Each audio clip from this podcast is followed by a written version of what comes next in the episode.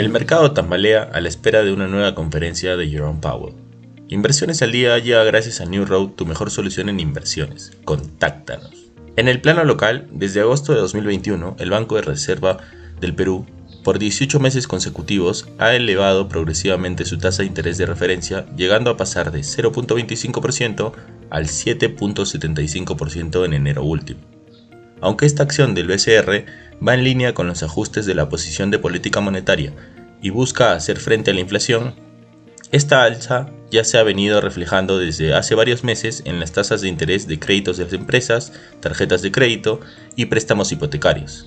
Así, la tasa de interés anual promedio de las tarjetas de créditos pasó de 49.75% en agosto del 2021 al 59.05% al 2 de febrero de este año, es decir, subió casi 10 puntos porcentuales desde que el BCR elevó la tasa de referencia, superando el promedio histórico de septiembre de 2010.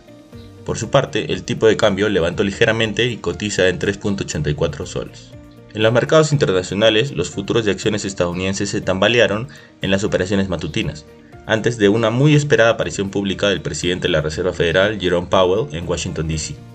Los inversores esperan en gran medida que el presidente del Banco Central adopte un tono agresivo en sus comentarios después de que los mercados aplaudieron su indicación de desinflación de la economía después de la reunión de fijación de tasas la semana pasada, y después de un informe de empleos que mostró que las nóminas crecieron 517.000 en enero.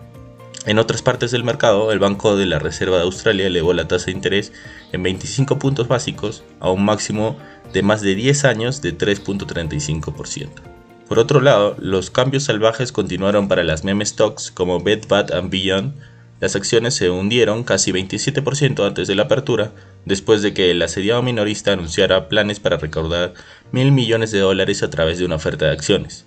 La caída sigue a un aumento de hasta 120% del día lunes. No queremos irnos sin mencionar que el presidente turco Recep Tayyip Erdogan declaró el martes el estado de emergencia de tres meses en 10 provincias del país. Turquía y la vecina Siria se están recuperando de dos terremotos consecutivos, los más fuertes en la región en casi un siglo, que han devastado enormes extensiones de territorio, llevándose vidas y edificios con él. Los terremotos que tuvieron lugar con nueve horas de diferencia y midieron 7.8 en Turquía y 7.5 en Siria en la escala de Richter, destruyeron al menos 6.000 edificios, muchos mientras la gente todavía estaba dentro de ellos. Con el polvo de la catástrofe aún asentándose, los analistas regionales se están concentrando en los impactos a largo plazo que podría tener en Turquía, un país cuya población de 85 millones ya estaba sumida en problemas económicos y cuyo ejército, economía y presidente tienen gran impacto mucho más allá de sus fronteras. Estas han sido las noticias más importantes de hoy, martes 7 de febrero de 2023. Yo soy Elmer Yamoca, que tengas un feliz martes.